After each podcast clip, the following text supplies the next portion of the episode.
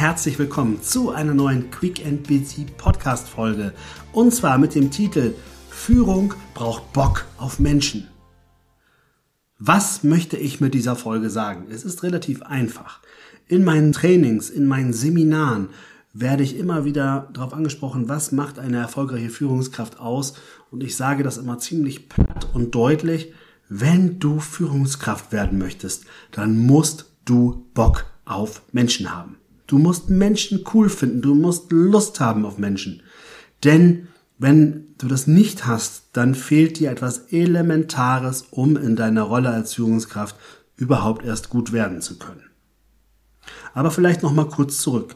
Es gibt Menschen, die lieben die Sache, die lieben eine Problematik, eine Problemstellung, die lieben es zu tüfteln, Lösungen zu finden an der Sache zu arbeiten. Und das ist gut so und das ist wichtig, denn diese Menschen werden gebraucht. Die Menschen, die die Sache lieben, lieben aber noch nicht zwingend auch Menschen. Und hier ist nämlich genau die Krux und hier ist leider etwas, was ich in meiner Beratertätigkeit jetzt über die letzten Jahre immer wieder feststellen musste. Oftmals werden genau solche Menschen, die Problemstellungen lieben, die Herausforderungen lieben, die sachliche Entscheidungen treffen müssen, auf einmal werden die zur Führungskraft. Und auf einmal wundern sich alle Beteiligten, warum es nicht so richtig rund läuft. Denn wir müssen kurz feststellen, wenn du eine Sache richtig gut findest, dann liebst du das daran zu arbeiten. Wenn diese Person jetzt auf einmal Führungskraft wird und automatisch dadurch viel mehr Zeit mit der Führung von Menschen in Berührung kommt, hat diese Person weniger Zeit für die Sache, für den Expertenstatus, den man hat, für das Tüfteln an, an Lösungen und so weiter. Und dadurch geht die Zufriedenheit dieser Führungskraft durchaus zurück. Und was jetzt noch viel spannender ist, wenn jetzt noch hinzukommt, dass diese Person vielleicht Menschen sogar, naja, doof findet, ist vielleicht jetzt hart gesagt, aber wenn diese Person jetzt nicht wirklich richtig Bock auf Menschen hat, sondern nur sagt, naja gut, ich führe halt jetzt, dann wird es ziemlich schnell auf Schwierigkeiten hinauslaufen. Warum? Ganz einfach. Weil über einen gewissen Zeitraum hinweg haben Menschen immer eins. Schwierigkeiten, Probleme, Herausforderungen, Sorgen, Kummer, und so weiter und so fort. Und wenn du jetzt eine Person bist, die ehrlich gesagt wenig Lust auf Menschen hat, dann wirst du spätestens dann richtig genervt sein. Weil wer wenig Bock auf Menschen hat, hat noch weniger Bock auf deren Sorgen, Kummer, Probleme, Schmerzen, bla bla bla bla.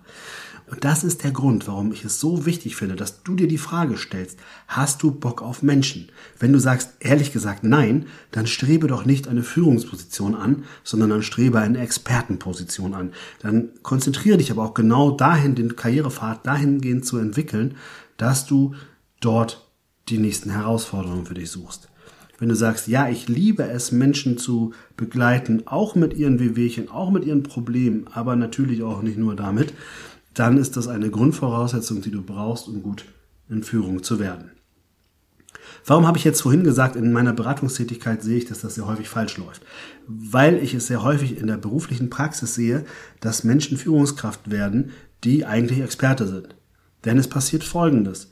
Die werden in einer Sache sehr, sehr gut sein. Und wenn jemand in einer Sache sehr, sehr gut ist, dann geht es immer darum, diese Menschen zu halten und zu entwickeln. Deswegen passiert häufig der Fehler, dass genau diese Menschen dann gefragt werden, ob sie Führungskräfte werden wollen, damit man denen ein besseres Gehalt zahlen kann, eine neue Position, mehr Verantwortung. Und dann passiert so ein Teufelskreis.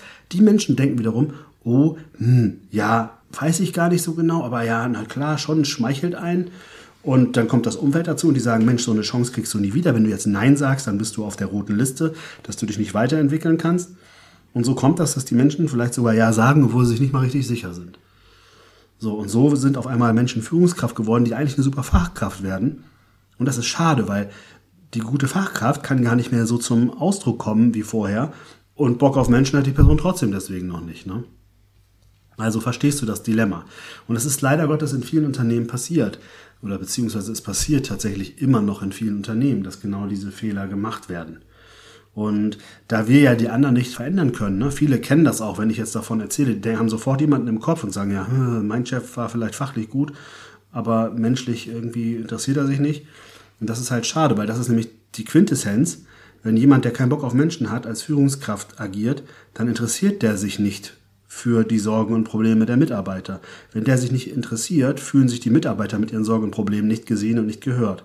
Das heißt, die sind unzufrieden. Und warum sage ich das Ganze? Weil ich bin gar nicht so romantisch, wie es hier klingt, dass es mir darum geht, dass man jetzt unheimlich gut sich kümmern soll um seine Leute, sondern ich bin Betriebswirt, ich bin Unternehmer.